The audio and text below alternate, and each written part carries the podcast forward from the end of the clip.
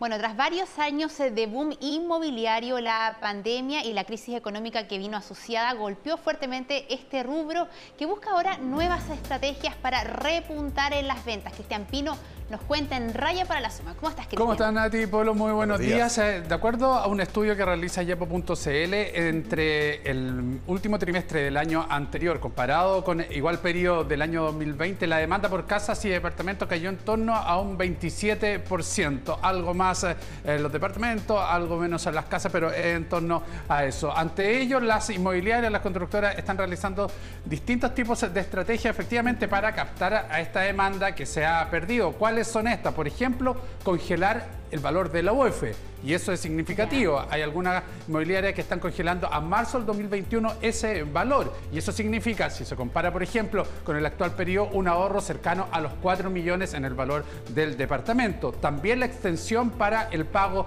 del pie, seguros asociados a la cesantía. Por ejemplo, si yo tengo una promesa de compra de venta y quedo cesante, también tener la posibilidad de que esa compra no se haga efectiva o esa promesa producto de la cesantía. Hay varias estrategias que están realizando ya lo decía, y que se han ido sumando además eh, eh, en distintas inmobiliarias para captar esta demanda. Queremos conversar a esta hora con Teodosio Cayo, gerente general de Arenas y Cayo, que está junto a nosotros. Eh, Teodosio, ¿cómo está? Muy buenos días. Gracias por la gentileza de estar con nosotros. ¿Han funcionado estas estrategias de las inmobiliarias? ¿Se ha recuperado la demanda?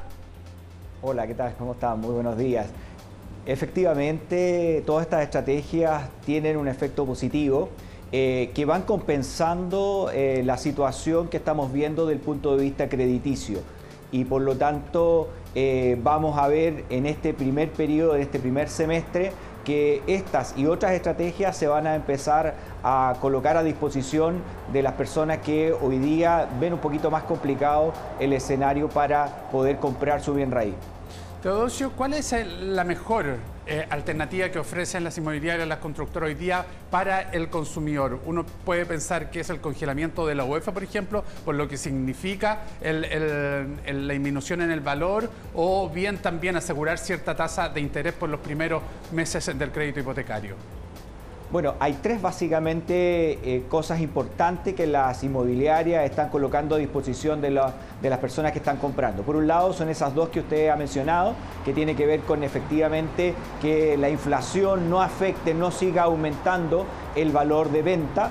Por otro lado también está el hecho de que se extienda el plazo para que la persona pueda pagar el pie que normalmente, digamos, es una, un escollo, una traba mayor, sobre todo porque el financiamiento hoy día mayoritariamente está llegando al 80% y no al 90%. Y eh, el otro elemento importante es que algunas inmobiliarias están asegurando para aquellas personas que son inversionistas poder asegurarles un arriendo durante un primer periodo de plazo que va desde seis meses a un año. Todas estas medidas efectivamente tienden a compensar el mayor costo que significa para las personas hoy tomar un crédito hipotecario. Eh, en general, en, casi todos los mercados, en prácticamente todos los mercados, una vez que baja la demanda, eh, tienden a bajar también los precios, ¿no?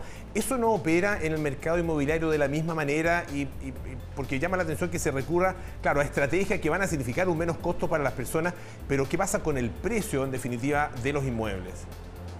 Bueno, lo ¿qué tal? Eh, efectivamente hay una posibilidad de que los precios pudieran bajar, pero para eso, eh, antes de que ocurra, se recurren a una serie de eh, medidas, estrategias para evitar esa situación. Por lo siguiente, el precio final, el precio final tiene básicamente dos grandes componentes, el costo y la utilidad. El costo ya está dado, porque es una construcción que ya se hizo, es un acuerdo, ¿no es cierto?, que se tomó previo hace varios años atrás, es algo que está construido, por lo tanto el costo difícilmente lo podemos modificar. Respecto a la utilidad, ¿quién podría renunciar a la utilidad? Bueno, renuncia a la persona que no puede vender. Y por lo tanto todas las estrategias están pensadas para mejorar la venta. Si esas estrategias no dan efecto, probablemente lo que vamos a ver es una reducción de los precios por una pérdida, ¿no es cierto?, de esa eh, utilidad que estaban esperando el vendedor en estos casos. De hecho, eh, probablemente vamos a ver en los próximos meses eh, ventas nocturnas y algunos otros incentivos como lo vemos en el retail y en otras actividades comerciales. Teodosio, muy buenos días. ¿Sigue siendo una buena estrategia para quienes quieren comprar un departamento nuevo o una casa nueva y no la necesitan inmediatamente elegir em, productos en verde o en blanco directamente? Esto entendiendo que la tasa de interés ha ido variando muchísimo. ¿Es todavía una buena estrategia o es mejor algo ya más concreto o pensar directamente en algo que no sea nuevo? Sí, Natalia, el, el hecho de comprar en blanco, en verde, obviamente extiende el plazo donde yo tengo que comprometer la compra. Y eso permite un espacio suficiente para poder hacer el ahorro necesario del pie que lamentablemente se ha duplicado en el último tiempo, si ya no es solo el 10%, sino que ahora es el 20% es una importante, una importante medida, pero ahí la recomendación es que ojalá pueda acordar con la inmobiliaria un precio que ojalá no tome eh, todo el efecto de la inflación si es que esta sube subiendo a, las tasas que hoy día estamos viendo. Muy bien, Teodosio, muchísimas gracias por estos minutos con Tele 13 AM, que estén muy bien. Buenos días. Gracias que estén. Buenos días.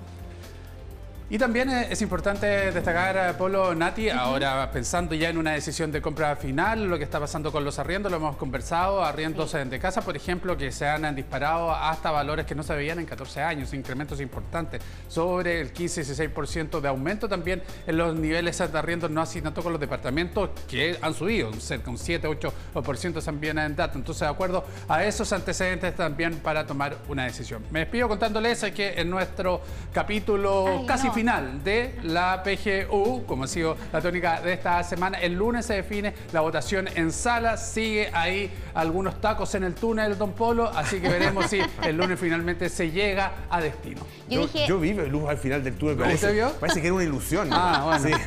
Era un camión grande. Yo dije, va a decir nuevamente, bueno, que también, lo de las bencinas. Subieron, subieron. Sí, pues. Sí, van a seguir subiendo todo el verano. Está difícil la cosa, pues. Muchas gracias, Que estén bien. Chao, chao. Buen día.